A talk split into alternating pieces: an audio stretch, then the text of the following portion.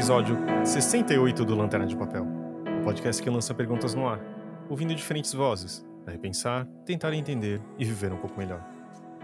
Aqui é Fábio Rara e estou com Arthur Rigazzi. E aí, Arthur? E aí, Fábio, como é que estamos nesta segunda-feira gélida, mas ensolarada, nesse outono de São Paulo doido? É, do mesmo jeito que a gente, né? A gente não teve aqui semana passada, mas estamos de volta. É tipo o frio e o uhum. edredom e as jaquetas, sei lá o que, né? Às vezes eu sinto falta, mas acho que parece que dentro de casa fica mais frio, fica um pouco mais triste, né? É. Uhum.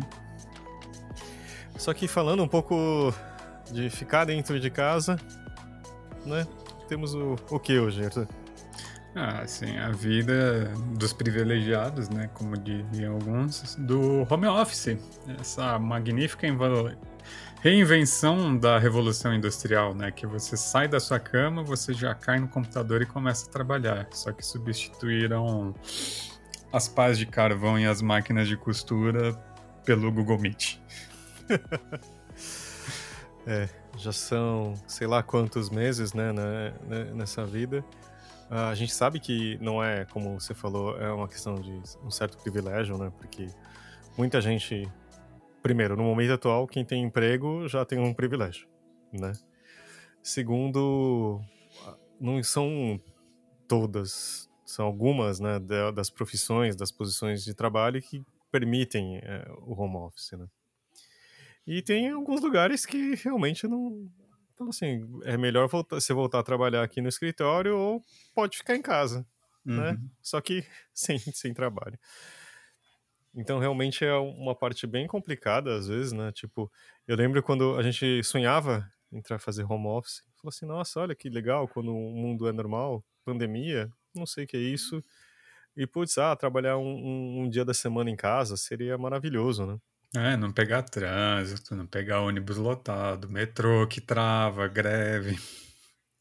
É, esse lado continua sendo bom, né? Afinal, teve semana passada teve uma greve uhum. Que eu tive, não tive o prazer de saber que aconteceu, mas a gente sabe que acho que a distância de, desse privilégio fica ainda maior, né? Tipo, uhum. o fato de você não precisar pegar o metrô e o risco envolvido, né, é, é muito grande de quem trabalha nesses lugares e quem precisa, né? Fazer o, essa. É, como que chama? O, o, transporte, né? Tipo, do trabalho casa, etc. Então, realmente a gente vive um momento muito. Puta. em que nível é bom, né? Afinal. Então, a gente vai ver, tentar. A gente tentou pegar alguns convidados que têm vidas bem diferentes, né? Tipo, a o doutor, ele não gosta de ser chamado assim, mas Hugo Machado II, ele é ele ele é um advogado, né, que agora ele está despachando e dando aulas online, né? A Gabi Oliveira, que ela trabalha e dá aulas aqui nos Estados Unidos com dois, dois filhos. A Débora Ricari, que tem um, uma filha de dois anos e é solo. E a Karina Kikuchi conta um pouco do que é dentro da nossa cabeça, como funciona um pouco dessa, dessa ausência né, de, de, de diferenciação entre o trabalho e a casa, né? Não é que a gente está trabalhando em casa, né? Acho que a gente está dormindo no trabalho. Acho que isso define bastante, não é? Não é. Vamos começar então já ouvindo os nossos convidados, começando pelo Hugo. Oi, pessoal. Oi, Fábio. Queria agradecer o convite para fazer parte aqui do podcast, dividindo aqui algumas impressões a respeito de temas que nos, nos interessam. É um prazer participar, uma alegria para mim. Eu sou Hugo de Brito Machado II, sou advogado, especializado em direito tributário e também professor. Eu dou aula na Universidade Federal do Ceará na Faculdade de Direito, na graduação e na pós-graduação, nos cursos de mestrado e doutorado em Direito da UFC. E também no Centro Universitário Cristos, Unicristos, uma universidade privada aqui do Ceará, também na graduação e no mestrado. E o tema proposto pelo Fábio, para a gente tratar hoje, a respeito do qual ele me fez algumas indagações, esse tema relacionado à economia do tempo e a gestão do tempo e o, o fato de nós estarmos trabalhando em casa nesses tempos de pandemia e as nossas casas terminarem se transformando nos nossos escritórios e nós não conseguimos não conseguimos sair dos escritórios, eles terminamos ficando presos neles. E aí eu queria dar o meu testemunho pessoal, assim, da, da minha situação, né, de como eu encarei a, a, a forma de trabalhar em casa. Então, eu já trabalhava em casa antes da pandemia, mas não com a mesma intensidade, porque como professor eu ia à faculdade para dar aula. Mas as provas eu corrigia, eu preparava, preparava as aulas, quando tinha que escrever artigos, eu, tudo isso eu já fazia de casa. E a mesma coisa em relação à minha atividade de advogado, eu ia ao escritório, mas não com um horário fixo definido, como eu sou um dos sócios do escritório, eu não, não tinha que bater ponto, digamos assim, mas quando tinha um cliente que queria falar comigo, tinha uma reunião, alguma coisa assim, eu ia naqueles horários, mas muitas vezes eu também já trabalhava de casa. Estava fazendo um parecer, ou uma, um recurso, uma, uma peça qualquer processual, eu fazia de casa também. Então essa era uma coisa que eu já fazia desde antes da pandemia. Mas com a, o confinamento, aí os meus filhos passaram a ficar em casa assistindo aula também nos mesmos horários e a, a nossa rotina mudou um pouco. E eu passei a fazer isso integralmente, não apenas só eventualmente. E aí, para mim, o que me pareceu muito importante, Fábio, foi a gente ter mais disciplina. Acho que quando a gente passa a trabalhar em casa, a gente tem mais liberdade, mas o outro lado da moeda da liberdade é a responsabilidade. A liberdade ela nos traz responsabilidade. Quando nós somos livres para escolher, nós somos responsáveis pelas escolhas que nós fazemos. Então, é preciso que a gente tenha mais responsabilidade, e isso é difícil, esse autocontrole. Então, ter, ter autocontrole para, por exemplo, fazer a tarefa e não ir assistir a série, ou não, e, enfim, e, e tirar um, um, cochilo, ou fazer alguma coisa que não, não deveria ser feita, já que se precisa entregar aquela, aquele resultado, se tem que fazer aquela tarefa naquele momento. E por outro lado, também o contrário. É um sábado à tarde, é um domingo ao meio-dia, um domingo à tarde, os seus filhos estão brincando no jardim ou na varanda e você está ali trabalhando, será que é, é o momento de fazer aquilo? Como o escritório é a nossa casa, a gente perde às vezes a noção de horário. Eu vi um meme uma vez circulando na internet que no começo da pandemia o sujeito estava se sentindo em Las Vegas, porque ele estava o tempo todo trancado num ambiente fechado, perdendo dinheiro e não sabia se era dia ou se era noite. Então, era, era mais ou menos como, como a gente ficava, sem saber se é dia ou se é noite, trancado no mesmo lugar. Então, essa gestão do tempo de, por exemplo, eu foi o que eu passei a fazer. Quando eu vou trabalhar em casa, eu tenho os horários de expediente, que são os horários nos quais eu trabalho, e geralmente eu coloco uma roupa diferente, eu coloco uma roupa de trabalho, eu não vou trabalhar de pijama, embora eu pudesse, porque eu estou em casa. Quando não tem que ligar a câmera para alguma atividade é, de conferência, eu poderia, mas eu prefiro me vestir como se fosse ao trabalho, ter um lugar diferenciado, um lugar diferente que é como se fosse o lugar do trabalho dentro de casa, para não estar tá também trabalhando em qualquer lugar, no quarto, na cozinha, em todo canto. Não, eu tenho um lugar separado para isso. Uma cadeira bastante confortável também, de prefer... até comprei uma cadeira nova durante a pandemia, porque passei a ficar mais tempo sentado nela. Meu filho também comprou até uma cadeira de gamer e houve uma certa disputa porque a minha cadeira era mais clássica, era mais bonita, segundo, na minha opinião, pelo menos, né? E a dele era toda assim meio colorida e tal, acolchoada, parecia uma cadeira de carro de corrida. E terminou que no final das contas a cadeira dele é muito mais confortável do que a minha. E aí ele ele fica brincando que eu fui pela pelo preconceito com a cadeira de gamer e terminei ficando com a cadeira menos confortável do que a dele. Mas enfim, o fato é que também ele se preocupou com isso, passar muito tempo sentado em casa estudando, depois jogando videogame, ou com outras atividades remotas sentado, levou a, a que a gente comprasse essas cadeiras para mais conforto.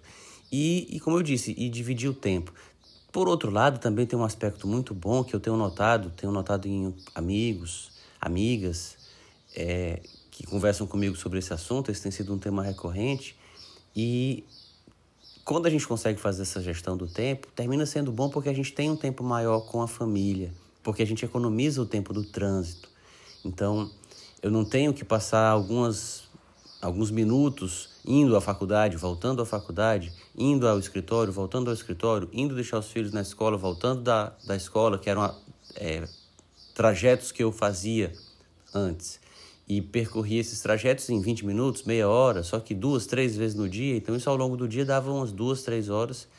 E às vezes, por conta do horário que começava uma aula, do horário que começava a aula do filho, a gente terminava não tendo tempo de tomar café, ou terminava às vezes não tendo tempo de buscá-los na escola, quem ia buscar era outra pessoa. E com o fato de estarmos todos em casa, no trabalho remoto, faz com que a gente consiga ter mais tempo juntos. É, eu passo a fazer mais atividades com os filhos. Então isso, esse é um aspecto importante. Eu acho, eu acho bom.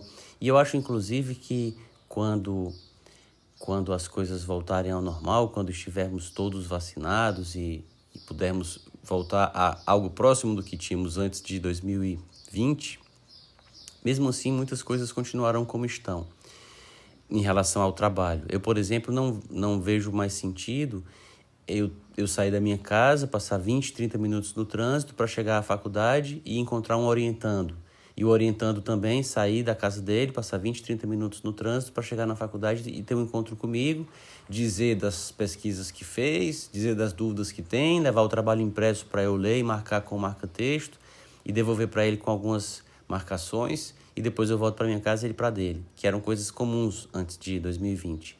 Hoje a gente faz tudo isso pelo Meet, até com muito mais eficiência, porque eu mando o link para ele, ele conecta na sala, eu estou lá conversando com ele, ele me compartilha a tela, aparece o trabalho dele na tela compartilhada, eu já faço as observações no meu próprio computador e a gente ganha muito mais tempo e termina a reunião rendendo mais mesmo. É importante só, como eu disse, a gente ter essa consciência. Às vezes, o grande problema de quando a gente rende mais no tempo, que sobra tempo, é que a gente se sente na obrigação de preencher esse tempo que sobra com mais trabalho. Então, se antes eu precisava de uma tarde inteira para fazer uma tarefa, porque eu passava parte do tempo no trânsito, porque eu passava parte do tempo, enfim, com alguma atividade que eu não preciso mais desenvolver, e hoje, numa tarde, eu não passo mais a tarde inteira para fazer aquela tarefa, eu faço a tarefa em metade da tarde, eu me sinto na obrigação de preencher a outra metade com outra tarefa. E é isso que tem feito com que a gente fique cada vez mais atarefado e cansado. É como se por mais eficiente que nós sejamos, por mais eficientes que nós sejamos, sempre nós nos sentimos trabalhando menos do que o que deveríamos, porque a gente é mais eficiente, faz mais coisas em menos tempo, aí sobra tempo. E o tempo que sobra a gente coloca mais coisa para fazer. E é importante nessa nesse cenário em que vivemos, a gente ter um pouco de autocontrole, fixar tarefas, fixar metas. Eu tenho essas metas. Meta para a semana. Essa semana, pelo menos, eu tenho que cumprir tarefa A, B e C. Na segunda-feira, eu tenho que cumprir a tarefa A. Até a quarta, eu tenho que cumprir a B. Depois, eu passo para C. E até a sexta, a C tem que estar tá cumprida. E se eu conseguir cumprir essas três tarefas, A, B e C, nessa semana, eu me dou por satisfeito. Então, se eu conseguir cumprir as três e sobrar um tempo livre, numa tarde, numa manhã, numa noite, aí eu posso ficar mais tranquilo e à vontade para ir jogar futebol com meu filho, ou para jogar videogame com ele, ou para ir pro, enfim, fazer alguma coisa, fazer alguma outra atividade lúdica. Então eu acho que pelo menos é assim que eu tenho tentado enfrentar esse novo contexto em que nós estamos trabalhando em casa e morando no trabalho.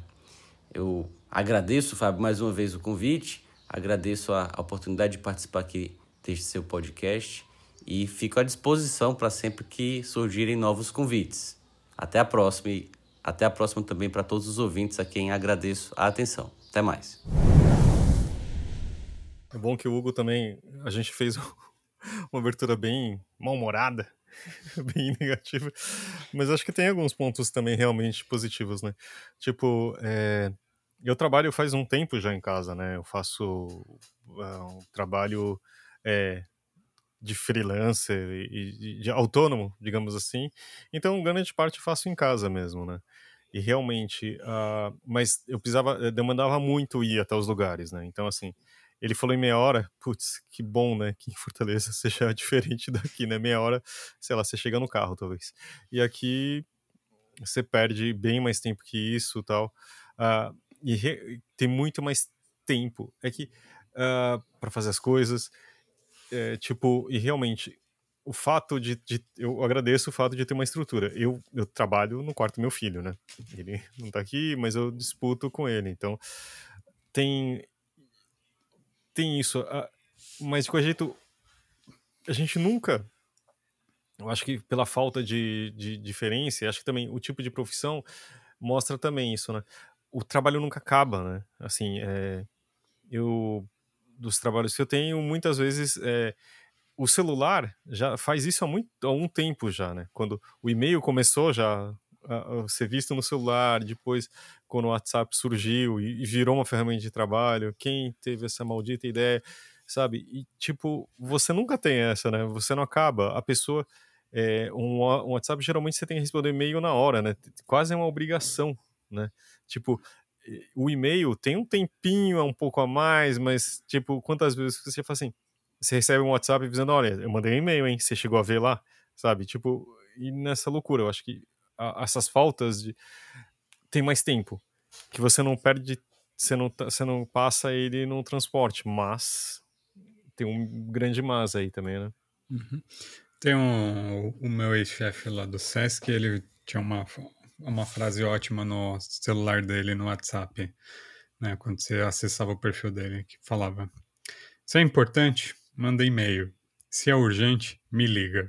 Ou seja, não me manda coisa do trabalho no celular que eu não vou responder. Que é, assim, uma coisa que ele viu que era necessário para a saúde mental dele, assim, como uhum. um todo. Porque é isso, assim, se você, o celular, assim, o problema do celular é que ele meio que fica num campo obscuro do, das leis trabalhistas, né? Uhum. né? Tipo, é um objeto pessoal, mas você usa para o trabalho. Inclusive no SESC, a orientação que foi passada, né, enquanto eu estava lá como estagiário, era que era terminantemente proibido discutir coisas a respeito do trabalho do SESC por WhatsApp. Hum. Todos os cargos de liderança, né, de supervisão, estavam terminantemente proibidos de orientar os, os subalternos, né, os funcionários, através de WhatsApp, porque é considerado é um instrumento pessoal e pode ter problema trabalhista, gente, né? Tem uhum. uma coisa bem clara. E eu sempre lembro, assim, de quando eu trabalhava lá na companhia, o André Conte contando, né? Que quando ele trabalhava lá, às vezes o Luiz ligava duas horas da manhã no domingo para perguntar se ele tinha lido o original que ele tinha uhum. levado, porque precisava dar resposta na segunda-feira de manhã para o agente. Que eu acho que é uma preocupação, assim, que tem, que é o que o Hugo falou, né? Você com a tecnologia, você acaba rendendo mais. Aí meio que se sente na obrigação de trabalhar mais. Uhum. É, assim, então eu acho que tem uma coisa que ele falou que é interessante, que é importante, é você estabelecer limites. Limites e objetivos do dia justamente assim para você também, já que você otimizou o seu tempo e você conseguiu coisa, é, resolver as coisas com mais facilidade, por assim dizer, também se aproveitar para viver a vida, né? Tipo, uhum. Senão você pira. Uma coisa que eu falo, minha professora, ela é, a minha professora, minha esposa é professora, eu falo para ela assim, ó, você trabalhou, beleza, agora você vai sair de casa. Porque senão é que professor as pessoas não têm noção. O professor nunca para de trabalhar. Né? Tipo, ele dá a aula, mas depois que ele deu a aula, ele já está planejando a aula do próximo dia, né? Porque né, uhum. minha, minha esposa ela ainda é mais do método construtivista, então ela prepara cada aula, né? Tipo, ela faz o material dela, então é um negócio bem trabalhoso e fora as correções, né? Tipo, uhum. que tem prova, tem redação, tem um trabalho, tem um monte de coisa que precisa fazer. E isso, assim, se você não põe os limites também, é isso, você trabalha demais tentando otimizar o seu tempo. Você sempre vai deixando para depois o seu ócio, e isso é muito perigoso.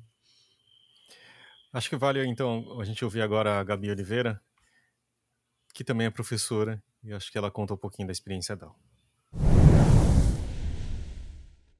Oi, pessoal. Eu sou a Gabi Oliveira e eu sou professora no Boston College, aqui nos Estados Unidos. É, sou professora na escola de educação. É, tenho dois filhos, um de seis, um de três anos. E o meu trabalho aqui nos Estados Unidos, né, além de ser professora universitária, dar aula, é, ser mentora, né, orientadora de alunos, eu também faço pesquisa e minha pesquisa é, tem a ver com experiências de pessoas imigrantes, famílias imigrantes nos Estados Unidos, com um foco especial no, na trajetória das crianças, né, crianças imigrantes ou crianças que são filhos de imigrantes aqui nos Estados Unidos. E durante esse ano né, da, da pandemia, como acho que foi para muita gente, aqui nos Estados Unidos a gente teve vários momentos onde tivemos vários momentos de lockdown, não completos, né, mas parciais.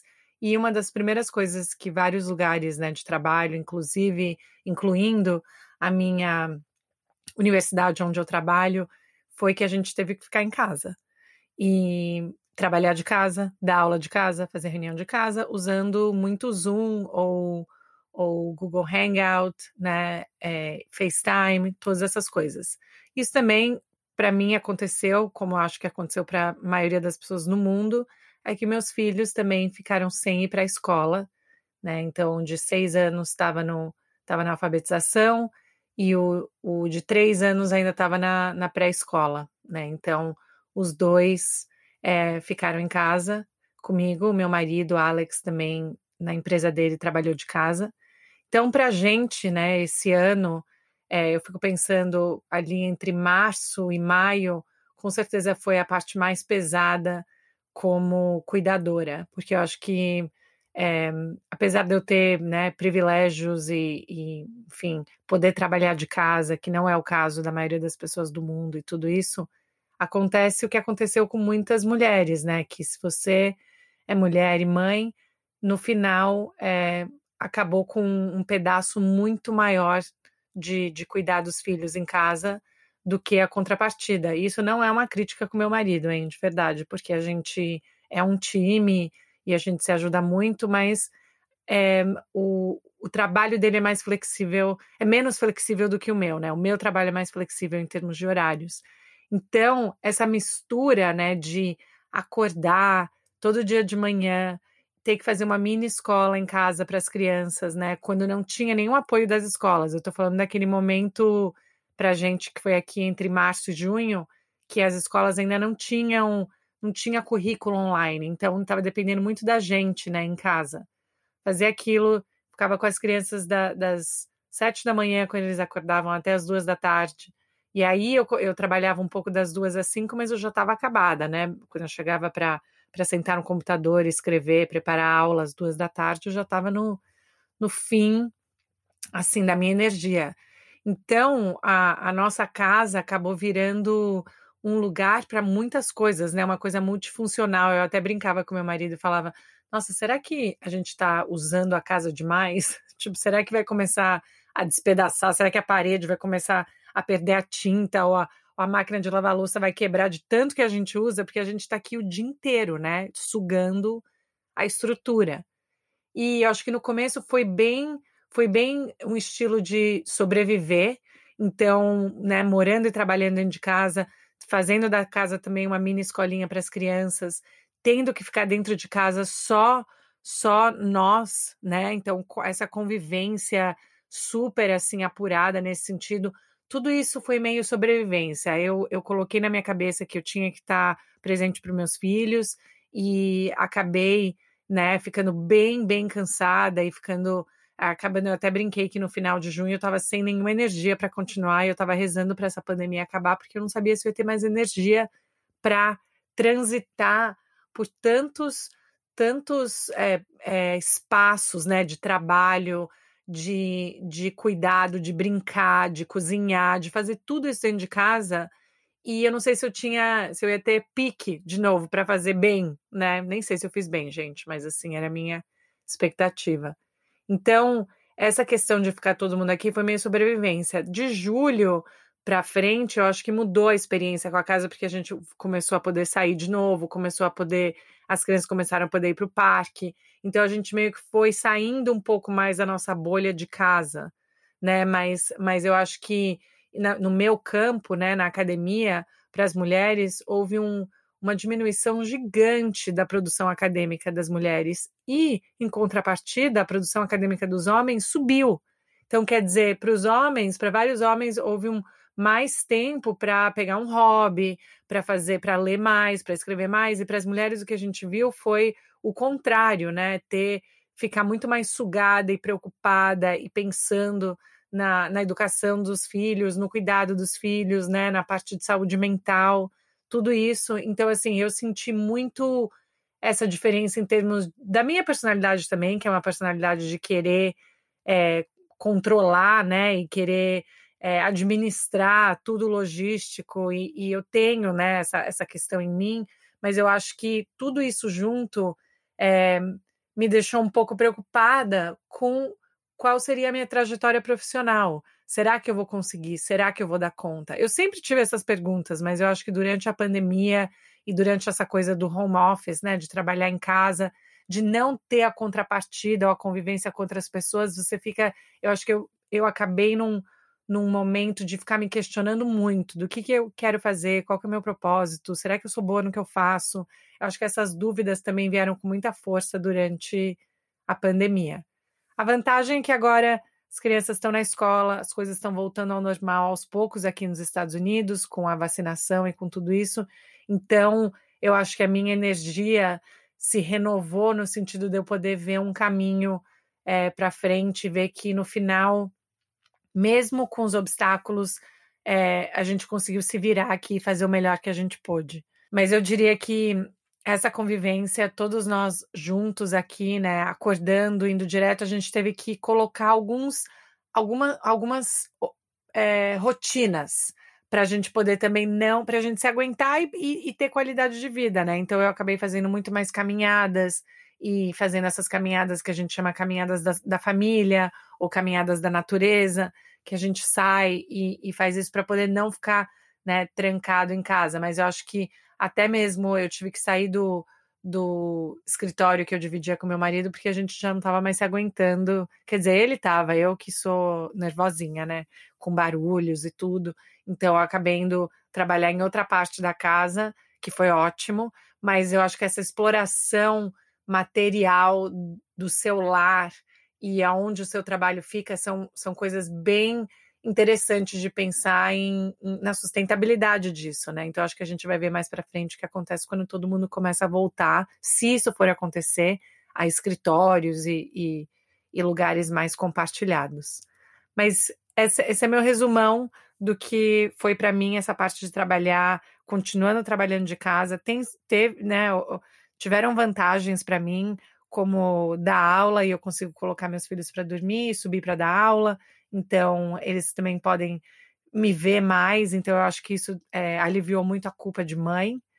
É, mas, ao mesmo tempo, é, é um trabalho muito maior separar a parte onde você está brincando, se divertindo, cozinhando e trabalhando.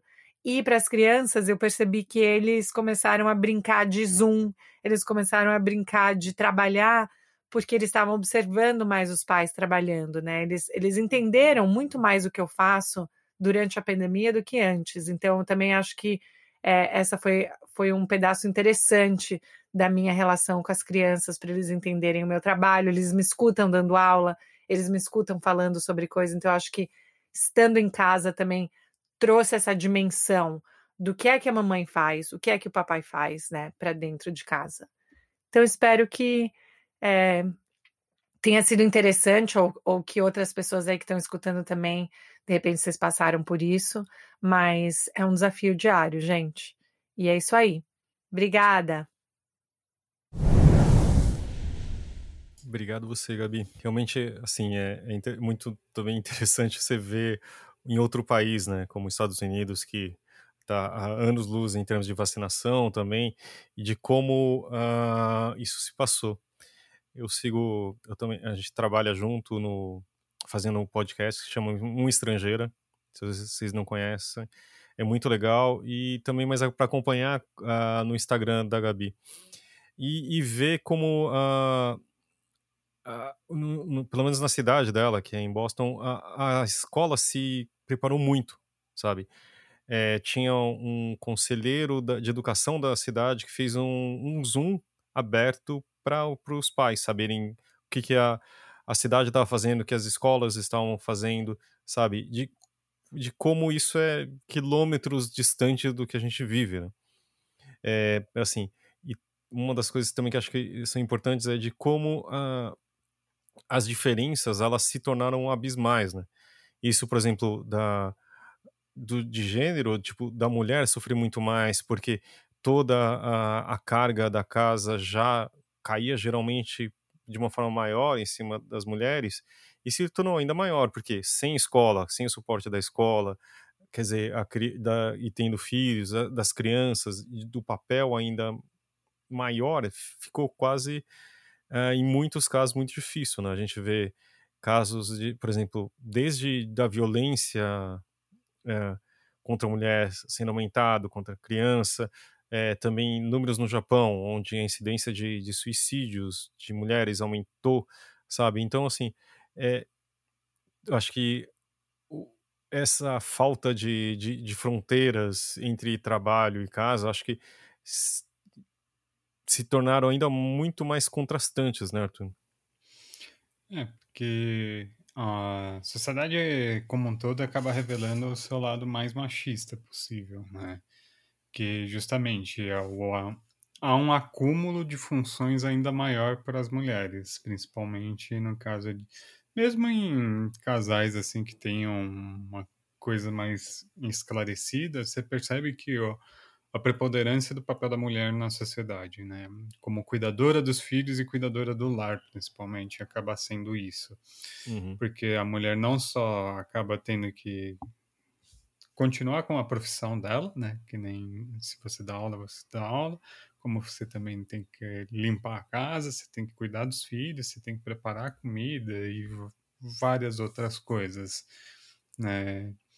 E isso, assim, isso revela uma estrutura social já precária, né, que também já não valoriza e que também não leva em consideração mesmo a ideia de que talvez justamente pelo trabalho ser remoto e essas mães estarem em casa, mesmo que seja um lar em que as funções são, sejam bem divididas, que seja um casal que tenha uma perspectiva feminina de família, né, de que tem que ter uma divisão igualitária, que tem que ter o reconhecimento da mulher, tem uma questão que é a questão do núcleo familiar, né? As crianças procuram as mães, né? Não importa, assim, a, a Erika tem amigas, assim, que o marido cuida das filhas enquanto ela tá dando aula, mas às vezes a filha vai procurar a mãe porque ela acha que só a mãe pode resolver aquele problema, que é essa uhum. ideia dessa dos limites do trabalho e da família terem desaparecido, né? O público e o privado meio que se uhum. misturam. Uhum. Que... É, não, e, mas também tem uma, uma coisa que, que é essa construção do, do, que só a mãe resolve, também isso ajuda, né? É. Não, não é só uma construção de, não, não, uma é. familiar, é. mas também de uma sociedade. Não, tem, tem uma questão que é social, geral, assim, que é só. E tem uma coisa que é afetiva. Tem dias que a criança vai procurar a mãe, tem dias hum. que a uhum. criança vai procurar o pai. Né? É que é isso, assim, porque a criança em si não sabe que a mãe ou o pai estão trabalhando. É aquele caso daquele juiz, que é um, um, político, né, que antes da pandemia mesmo, o filho uhum. entra no, no quarto, assim, para a filha quer ver o pai, assim, o pai está trabalhando, ela não sabe. Uhum. E os pais têm que lidar com isso, né, naturalmente. E uhum. para a uhum. mulher é principalmente é, é, você vê que isso, na, numa sociedade que é estruturalmente machista, isso ainda pesa ainda mais, né? Sim, é, existe uma carga de responsabilidade é. maior jogada em cima da mulher. Né? Que eu imagino, assim, os índices de burnout de afastamento do trabalho por conta de fadiga, sem dúvida os números devem ser muito maiores para as mulheres do que para os homens. Sem dúvida. E agora também vamos ouvir a Débora Ricari, que ela um pouquinho do ponto de vista dela. Olá, eu sou a Débora, moro em Londrina, no Paraná. Me formei em 2019 pela Unifil, sou psicóloga clínica e também sou mãe solo. Desde que eu comecei a atender é, em 2020, Fiz um atendimento presencial, logo depois começou a pandemia, então comecei a atender em formato online e até hoje estou só atendendo online. No começo foi muito difícil em relação à minha filha, porque atendendo em casa, eu só fechava a porta do quarto e a minha filha não entendia por que, que eu estava fechando a porta do quarto e deixando ela para fora. É, ela tinha menos de um ano quando eu comecei a atender, mas tava, ela tava com uns 10, 11 meses, mais ou menos, acho que. E aí ela chorava, sabe? É, no final das sessões, tipo, ah, era, faltava um minuto para acabar, ela batia na porta e falava, mamãe, porque ela queria ficar comigo, né? E eu acho que esse foi um dos, uma das maiores dificuldades do home office e da maternidade. Né? Além de que o meu quarto é onde eu descanso, onde eu durmo, onde eu estudo, onde eu trabalho, onde eu brinco com a minha filha também. E aí não tenho, né, um, um horário, não tem que bater ponta, é das 8 da manhã às 5 da tarde. Não, cara, tem dia que eu atendo de manhã, tem dia que eu atendo de tarde, tem dia que eu tô atendendo de noite. É... E aí não é sempre os mesmos horários por conta da agenda do, dos pacientes. Então, ah, agora vai ser o meu horário de estudo. Ah, agora vai ser meu horário de descanso. Agora vai ser o horário de cuidar da casa. Agora vai ser o horário de cuidar, né? Brincar com a filha. É tudo muito difícil de distinguir, porque é o mesmo ambiente para fazer tudo. É, além de que, se eu não tô trabalhando, né? Se eu não tô fechada ali no quarto para trabalhar, a minha filha tá o tempo todo atrás de mim. Agora nem tanto porque ela já tá maiorzinha, né? Vai fazer dois anos. E ela fica andando, quer fazer bagunça e tudo mais. Mas é, não tem horário que ela vai chorar. Não tem um horário em que ela vai pedir para comer. Né? Tem uma média, geralmente, tipo, meio, é, meio dia ela sempre quer comer. Às vezes um pouquinho antes, às vezes um pouquinho depois, mas tem que estar tá pronto. Então, é meio corrido. Ah, tô aqui estudando, pô, ela fez xixi na calça. Eu tenho que parar para ir lá limpar, fazer as coisas. Eu tenho uma rede de apoio assim boa. Minha mãe, meu pai, minha irmã ajudam bastante aqui em casa, mas mesmo assim é uma criança, né? E eu acho que isso é uma das dificuldades. É, às vezes, final da tarde, ela quer brincar, ela quer andar de motoquinha. E às vezes eu não posso. E ela começa a pedir, pedir, pedir, pedir, pedir. Mas eu preciso estudar. Ou eu preciso entregar um trabalho. Do, né, dos cursos que eu faço. Então fica muito difícil esse aspecto. Além de que ela é pequena, é, ela não teve tanto aquele contato social de poder sair e tudo mais. Foi até né, os nove meses de vida dela. Depois começou a pandemia. E ela fica muito estressada dentro de casa. Eu tenho sorte por ter um quintal, por morar em casa e ela poder brincar no quintal e no jardim. Mas quando tá muito frio, tá chovendo, ela fica muito irritada por ficar dentro de casa.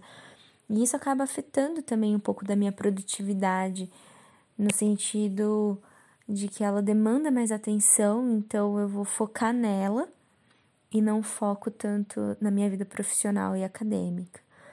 Além de tudo isso, eu desempenho um papel profissional basicamente 24 horas por dia, porque mãe também é uma profissão. A gente tem as nossas obrigações, só que a gente não tira férias em relação a isso. Ah, mas a gente ama o filho, mas não é 24 horas amor, porque tem hora que a gente quer fazer as nossas coisas, a gente quer ter o nosso momento enquanto indivíduo, mas não, a gente tá ali atuando enquanto mãe. Isso é uma coisa muito pesada, sabe? É por isso que surge aí inúmeras pesquisas falando que as mulheres estão sobrecarregadas, porque ela não tá ali só trabalhando, ela tá tendo que cuidar do filho, ela tá tendo que providenciar as coisas da casa, fazer a refeição, não só para ela, mas ter que dar o alimento para o filho, então ela vai ter que cozinhar, ela vai ter que limpar, porque às vezes o filho faz sujeira e ele não tem essa autonomia, tanto para pegar comida quanto para limpar a bagunça. E assim, é muito difícil, né? A gente ter esses, nossos, esses nossos momentos de lazer. Porque, que nem a minha filha tem dois anos, quase dois anos, ela não entende que eu preciso, às vezes, ficar durante uma hora sozinha e só para descansar para eu ter o meu momento. né? De ficar ali no quarto, ou às vezes, sei lá, assistir um filme, uma série. Então, quando alguém em casa fala que não, não é sempre que ela entende o porquê que não pode, porquê que a pessoa tá ali, né, fechando a porta naquele momento, ela chora. Eu acho que, que vem isso, essa divisão é muito complexa, porque todas as, mi as minhas obrigações estão no mesmo lugar. Né? O meu cuidado com a minha filha, limpar a casa, né? os cuidados com a casa, questão do meu trabalho, questão dos meus estudos. E aí, como é tudo o mesmo ambiente, parece que eu tenho que fazer tudo ao mesmo tempo tive que me organizar, tive que me adaptar também, entender que eu preciso descansar, porque senão eu surto, né? Sou um ser humano, não sou um robô. Eu acho que a parte da organização, a manter uma rotina foi que é o que mais está me ajudando a manter assim a minha saúde mental e conseguir ter até uns meus momentos de lazer. Então acho que é isso. Muito obrigada e um beijo. Obrigada, Débora, por dividir com a gente. E realmente eu fico imaginando, meu filho está com 5 anos e de eu quando ele era menor e tipo a gente dormia muito menos, né? Tinha os horários muito mais complicados. O quão se você não tem uma rede de ajuda, assim, sabe, o quão isso pode ser difícil, né? E nesse momento é muito limitado em muitas coisas, né? Tipo, falando do, do alto dos meus privilégios de ser um homem, não sou branco, mas amarelo, cis, e realmente eu fico imaginando essa situação de, sabe, tem, claro que tem dias que para mim, assim, quando o John não tem aula, sabe? Tem vários momentos de eu e a Erika a gente nos dividirmos para a atenção dele e, e, o único horário que, que você consegue trabalhar mesmo é à noite, né, depois que ele dormir. Uh, e ao mesmo tempo, assim, eu comentei com, com o Arthur já de quão eu admiro os professores, professores, porque o quão difícil é isso, sabe? É, e ainda mais no momento que a gente sempre era tentando controlar telas, etc. E agora a aula é uma tela, né? Tipo, e, o quão eu, eu fico até eu não quero pensar nisso, mas eu fico imaginando como isso vai afetar as pessoas, né? Tipo, as crianças e todos nós, né? Mas eu acho que no futuro, e de, de, de novo, como ah, nas mulheres isso tem sido opressivo, né? No mínimo. Então, É, eu acho que é, é aquela discussão, né, que a gente estava tendo antes de os, esses limites que foram rompidos. Para as crianças, assim, é, esse ano que a gente passou em isolamento e esse ano que a gente está passando em isolamento, né, que já completou mais de um ano, eu percebo que de fato, assim, é muito penoso. Né? Você, a escola tem um papel fundamental, assim, que tem algumas linhas de filosofia que colocam a escola justamente como um local à parte da sociedade. A escola não funciona para preparar para a sociedade, isso é uma besteira sem fim. Quem prepara para a sociedade é a sociedade. Assim, a criança ela nasce em sociedade, a família é parte dessa sociedade, é isso que acontece. A escola, na verdade, às vezes funciona justamente como para tirar ela desse lugar que ela está e apresentar outras possibilidades de realidade. Uhum. E a minha esposa agora voltou para para algumas aulas presenciais, apesar dela ainda não estar vacinada. Mas ela percebe que o lugar dela é na sala de aula. Né? Uhum. É estar tá lá na sala mesmo. Por quê? primeiro para ela tem uma questão dela mesmo, assim, a relação da educação se dá no momento em que tem o contato do aluno e do professor, mas também porque ela percebe que de fato há alunos que precisam desse espaço.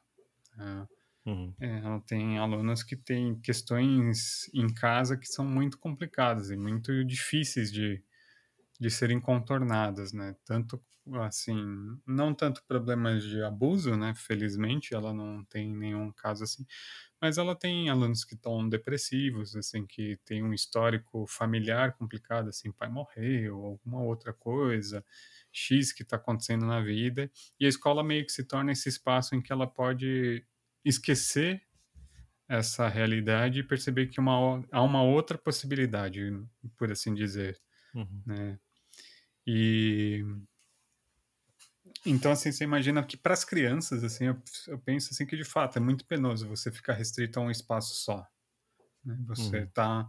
nesse espaço e não ter contato com mais crianças, né? O quanto isso é importante para o desenvolvimento infantil ou ter mesmo contato com outros adultos que não sejam da própria família. Meu, isso Hoje mesmo eu saí para caminhar para resolver algumas coisas. Foi uma alegria, assim, você poder sair de casa e ver pessoas na rua. Né? Uhum. Tipo, o ser humano é um ser social. Eu acredito muito nisso, assim. Então, a pandemia está tendo um peso na gente. Eu que estou passando por um luto, assim, o que eu mais sinto falta é justamente de não ficar preso dentro de casa com esse pensamento. Uhum. Né? Então, que dá a impressão que, que você está é... mais preso dentro dos seus próprios pensamentos, né? Você não tem um. É, e é o que a, conversas. a Gabriela falou de você gastar a sua casa. Ah, será que a louça, a lava-louça não vai quebrar, as paredes não vão começar a descascar? É um pouco mesmo com a sua cabeça, né? Será que hum, minha cabeça não vai daqui a pouco começar a descascar as paredes e a lava-louça não vai quebrar de tanto usar? Porque é isso, uhum. você está dando essas voltas dentro do seu próprio quarto. Assim, isso para quem pode ficar em casa, né? Também, mas, é, mas também é uma realidade que a gente tem que pensar e que para o futuro também, assim, o quão é importante a gente demarcar esses limites, assim, a evolução, a gente estabeleceu essas leis de trabalho que separam o fórum familiar e privado do fórum público do trabalho justamente por algum motivo, né? As uhum. pessoas estavam uhum. adoecendo, né? Sim. Não, e, e também, na verdade, o, a, a grande o home office também funciona para muitos casos do lado do empregador, né? Que você uhum. tem uma uhum. economia imensa em equipamento, em espaço, sabe? É, tipo... porque diga-se de passagem, ninguém tá pagando a conta da internet aqui em casa. É, exato. E, por exemplo, é, tem coisas que começaram, que estão em falta, que é difícil encontrar, por exemplo, são notebooks, monitores, mesas, cadeiras, sabe? E são equipamentos bem caros e geralmente, né? enfim. Vamos ouvir aqui a nossa última participação da Karina Kikuchi. Olá para todos. Vamos falar um pouco de home office sob uma perspectiva do que pode ser feito para dar conta minimamente melhor, né, do fato de que estamos trabalhando em casa e, teoricamente, realizando também a maior parte das nossas atividades em casa, né? Para quem está em isolamento social, desde o início da pandemia, lazer, atividade física, contato social, até nossas compras, né? Às vezes a gente realiza pela internet de dentro da casa. E, e aí, é, queria colocar que mesmo antes da pandemia, na verdade, quem já fazia home office, ou até mesmo quem não fazia, já sentia dificuldade de limitar de maneira saudável o ambiente de casa e o ambiente de trabalho por conta do celular.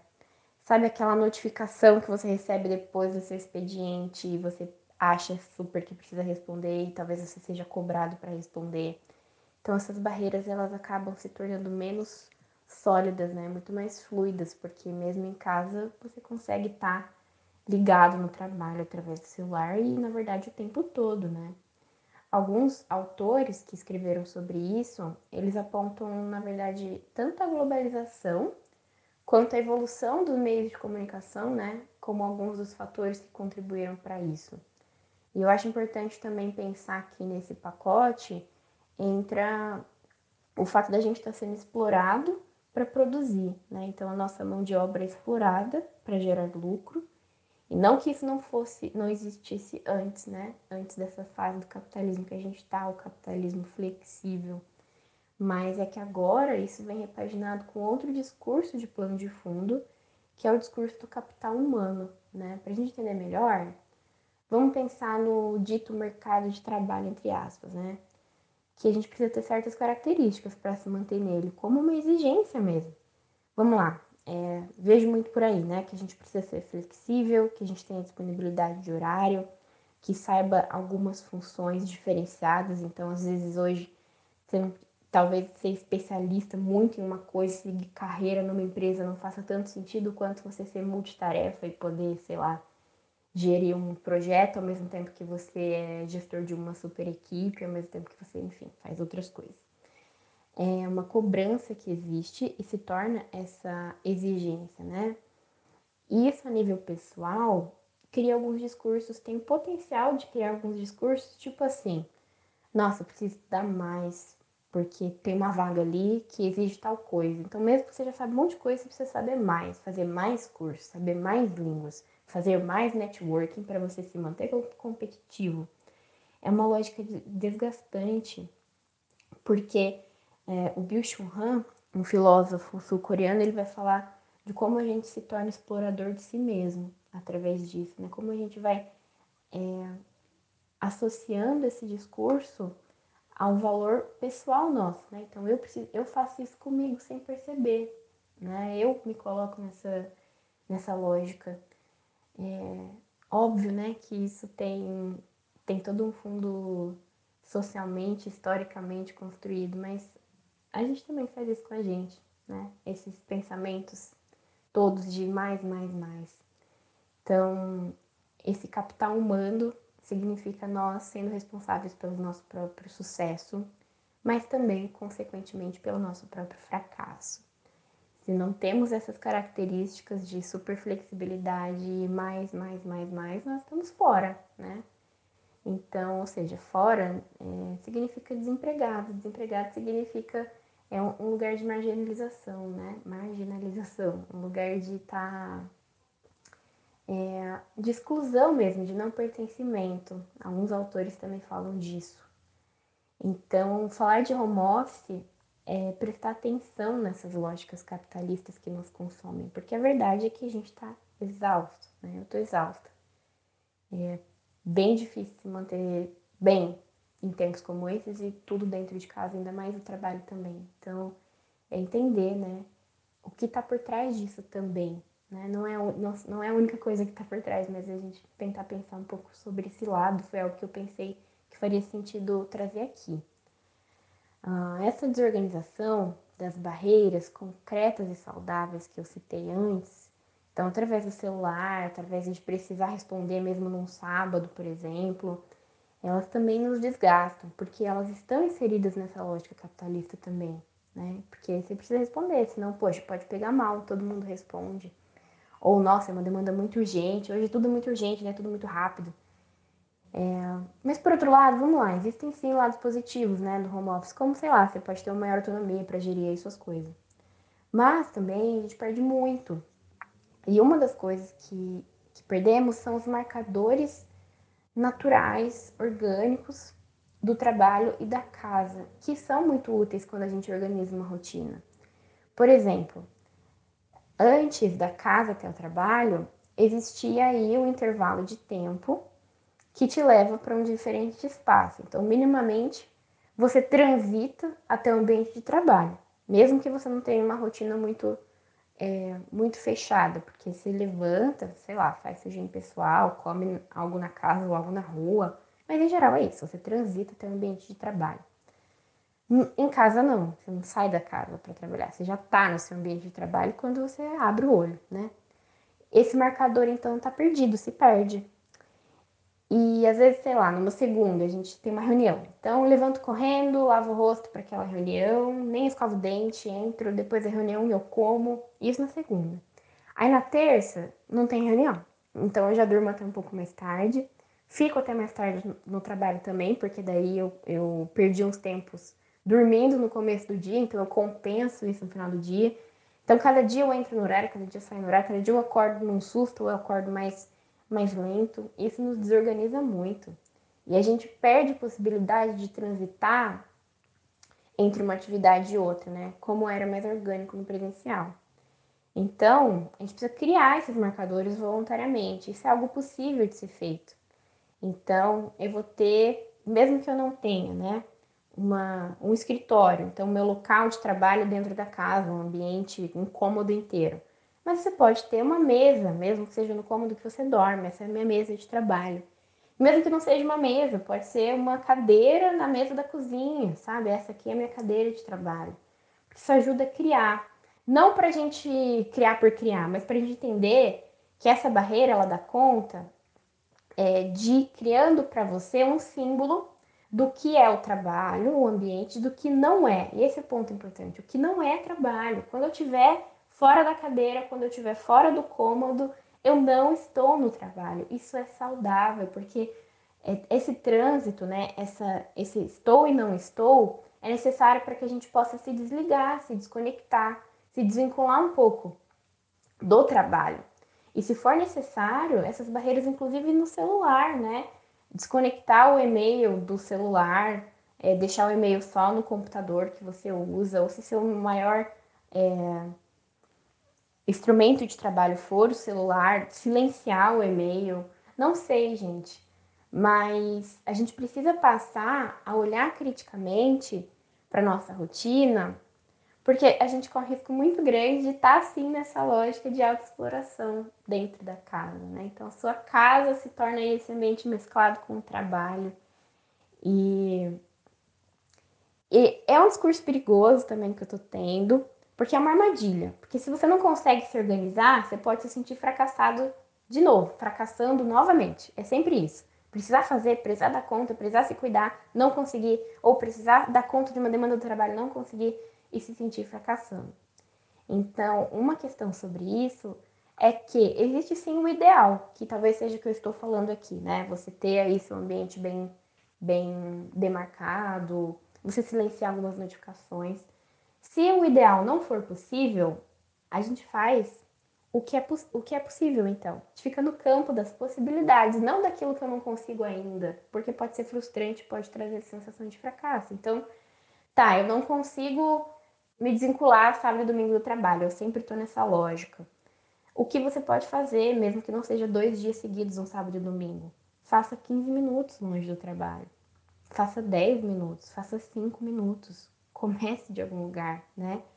Enfim, eu falei bastante, mas o que eu considero importante é essa visão crítica que nos permita, de alguma forma, formar uma estrutura no dia a dia que a gente possa viver para além do trabalho. Por isso que eu estou dizendo que seja cinco minutos sabe? Esses marcadores são importantes para isso. Para você sentir que precisa, para você não precisar sentir que precisa responder aquela mensagem sexta 10 da noite. Você não deveria precisar, tá? Porque isso pode ser desrespeitoso para o nosso tempo biológico e para nossa vida pessoal. Então, sei lá, está com a família, mas está respondendo também uma mensagem do seu chefe. Você precisa praticar exercício físico, ou comer alguma coisa saudável, mas você não tem tempo, então você pede um iFood mesmo e, sei lá, deixa de praticar uma atividade ou deixa de conversar com pessoas que fazem bem para você porque você está no trabalho. Então tudo isso é desrespeitoso para nossa vida, porque só o trabalho está ganhando um espaço. Nossa energia está voltada só para o trabalho. Então, quando a gente fala de organização de rotina, a gente está falando de você poder se incluir na sua rotina. E para isso você precisa ter o tempo dele muito bem determinado, justamente para você ter consciência de quando você não está no horário de trabalho. Bom, é isso. É importante que a gente pense nessas alternativas que possam tornar a sua vida um pouco menos desgastante em tempos como os nossos, né? Meu desejo coletivo é a vacina, para que a gente possa não retornar ao, ao que as pessoas dizem, né, como normal, mas que a gente possa se reunir de novo, isso é muito valoroso. Mas que o meu desejo pessoal também é que cada pessoa possa se tratar bem quando o assunto é trabalho e a própria vida, sabe? Porque quando a gente só trabalha, a gente está se deixando de lado de alguma forma. E isso pode ser muito ruim para nós. Ok? Bom, é isso. Um beijo, espero ter contribuído e até uma próxima. Obrigado, Karina. Acho que é um bem interessante a fala dela, principalmente porque muitas das vezes, como teoricamente não tem o seu chefe não está presencialmente no seu ambiente, você é o, o seu, né? E isso não necessariamente quer dizer que é bom, né? Porque muitas vezes a nossa própria dureza conosco é muito maior do que qualquer outra pessoa, né? Tipo, é, você se colocar no tipo, ah, se eu não fizer o máximo do que me pedem, eu vou ser mandado embora, sabe? Ou, tipo, eu tenho que fazer melhor que os outros, eu tenho que responder antes dos outros, eu tenho que fazer, sabe? Isso é realmente terrivelmente opressor, né? Porque não, não tem. Isso, os limites aí já foram faz tempo embora, né? Então, é, uma das últimas coisas que eu consegui, depois de um ano e pouco, é tentar ter um, um tempo para mim, né?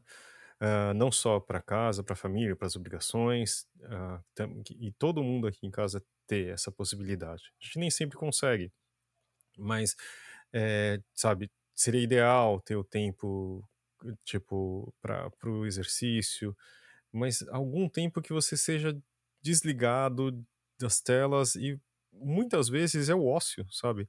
A gente não faz não faz mais nada, sabe? O, o, o, nada. É de, tipo, ficar olhando um pouco pro teto, não ter nenhum tipo de obrigação, ou na, na sua cabeça que você tem a obrigação de ser produtivo, ou de eu tenho que aprender alguma coisa, ou tenho que ver aquela série, sabe? Tudo se torna um pouco obrigatório, né, Arthur? Uhum. É, lembrar que, assim, negócio literalmente vem de negar o ócio, né? Nossa, boa essa. Então, assim, é. E que é, é importante. É, o que ela falou, a Karina falou dessas pausas, né? Dessa, delimitar uma. Marcar no chão, assim, os limites, porque o problema é esse, assim, a gente acaba perdendo a noção do que, que é nosso e o que não é. Sem brincadeira, uma das coisas que minha esposa escutou nesse período de pandemia é que o professor está trabalhando menos. A vontade dela é pegar o laptop dela e bater na cara da pessoa que fala isso. Porque, é, é, literalmente, eu vejo minha esposa, tem dia que ela trabalha 10 horas, 14 horas. Assim, não, não é um ritmo saudável. Uhum. Porque no ano passado, então, foi ainda pior, né? Porque você imagina, você fez todo o planejamento do ano para aula presencial e de repente vira aula remota. Uhum. Você não simplesmente pega a mesma aula e enfia no computador. Uhum. Tudo muda, ainda mais quando você pensa numa relação presencial da aula, que não é assim só não é o que o Paulo Freire chama de educação bancária, né, que o professor vai lá e deposita conhecimento. não, é uma relação de troca, uma relação de diálogo do aluno do professor, de construção do conhecimento. Isso exige trabalho, e você transpor isso para o virtual é uma insanidade. E com todo o trabalho. Né? Tipo, uhum. você trabalhar em casa tem um esforço mesmo de você sair da sua cama e ter a consciência de que agora eu vou trabalhar. Né? Você uhum. se reorganiza. Eu falo, peço, você trabalhar em casa, você precisa ter muita autodisciplina. Sim. Eu, assim, por exemplo, a coisa que eu odeio é trabalhar atrás de computador. Ironicamente, foi quase tudo que eu fiz a minha vida inteira, mas porque assim, meu pai era motorista, tipo, minha mãe era auxiliar de enfermagem, assim, profissões que demandam muito você estar tá no local, você não consegue fazer isso fora. Via então, Zoom. Assim, é via Zoom. Vou, ah, meu, se meu pai, ah, vou pegar um despacho lá no Porto Santos via Zoom, não rola, né? Ele tinha que uhum. ir pessoalmente. E eu cresci muito gostando dessa coisa de sair na rua, de estar presente nos lugares. E a minha lógica de trabalho é muito isso, assim, eu preciso sair do meu local familiar, do meu local de conforto, do meu lugar de ócio para trabalhar. Uhum. E eu imagino o quão difícil isso seja para a sociedade e o quão isso é importante, que nem a Karina falou, para nossa saúde mental, assim, tipo, de você poder eu achei interessante também que eu não tinha pensado, é esse tempo que a gente tem de transporte é um pouco da. É, é fisicamente, mas é muito simbólico de você estar tá uhum. saindo do lugar, você está começando a pensar em outras coisas, sabe? Existe já uma, uma certa higiene. Muitas vezes você pode estar tá pensando no, em resolução do trabalho, mas você não está lá. Você está tendo tempo de pensar nisso. Você não está efetivamente tendo que responder um e-mail, falar alguma coisa, tendo reunião, né? Então acho que. E aí você está pensando já, ah, sei lá, o que eu vou fazer pro jantar, o que eu vou fazer, sabe? Tipo, tem essa, esse momento de transição, uhum. né? Que agora é tipo abrir uma porta e fechar. Acabou. É. Né? Ligou o computador, a câmera e é isso, né? Eu acho que muita gente tá com saudades daquele barulhinho do cartão de ponto, né? Batendo. é, eu não sei, porque atualmente quem é, é, não é a pessoa que tem o privilégio que tá batendo ponto, né? Então, é, é então. É, não, assim, é, mas a ideia, assim, basicamente é você dá seis horas, assim, puta, desliga o computador, todo mundo levanta, ah, vamos encontrar lá no bar? Beleza. Ou oh, vamos passar no mercado? Oh, quer jantar fora hoje? Ah, hoje já liga, vamos pedir a pizza para chegar uhum, em casa não uhum. precisar cozinhar. Que essa coisa, assim, você anseia chegar em casa, né? Sim. Porque você tá saindo do trabalho. Agora não tem mais essa distinção. Você está no trabalho e você está em casa ao mesmo tempo. Então, assim, num certo ponto, você já, assim, a sua casa já não se torna mais tão agradável. Se você imagina que você vai ter que trabalhar daqui a pouco de novo. É, acho que é uma boa forma de, de terminar aqui. E minha última dica é que, assim, o que eu faço, tenho feito é, eu organizei muito a minha, sabe, a rotina, ela é muito clara com criança também pequena não tem como, né? É. Ele sempre acorda cedo e tal. Mas é do tipo. Tem uma coisa, é. O, eu tento determinar um horário que eu paro de trabalhar. E também, assim, tipo, eu, eu, eu não consigo não ter device na cama, mas é um que não tem notificação. Então não tem rede social, sabe? Uhum. Então é para ver um filme, para ler um livro, e é isso. Porque senão é isso, você tá, sei lá, você pode estar fazendo qualquer. vendo Netflix, vendo série. Só que vai ter uma notificação, entendeu? Então isso me ajudou bastante, sabe? Tipo, ah, o dia seguinte eu vou lidar com isso, entendeu? Então, mas assim, eu tenho a, a sorte de poder fazer isso, sabe? Eu consegui acostumar as pessoas em torno de mim e, e ok. Mas uh, isso me ajudou bastante desde o do início da pandemia, porque senão realmente eu tentei delimitar um limite digital ali, senão uhum. realmente complicado. Mas quero agradecer muito ao Hugo Machado, a Gabi Oliveira, a Débora Ricari e a Karina Kikuchi dividiram essas falas que acho que para mim pelo menos me, me ajudaram bastante aqui a pensar no momento que a gente vive.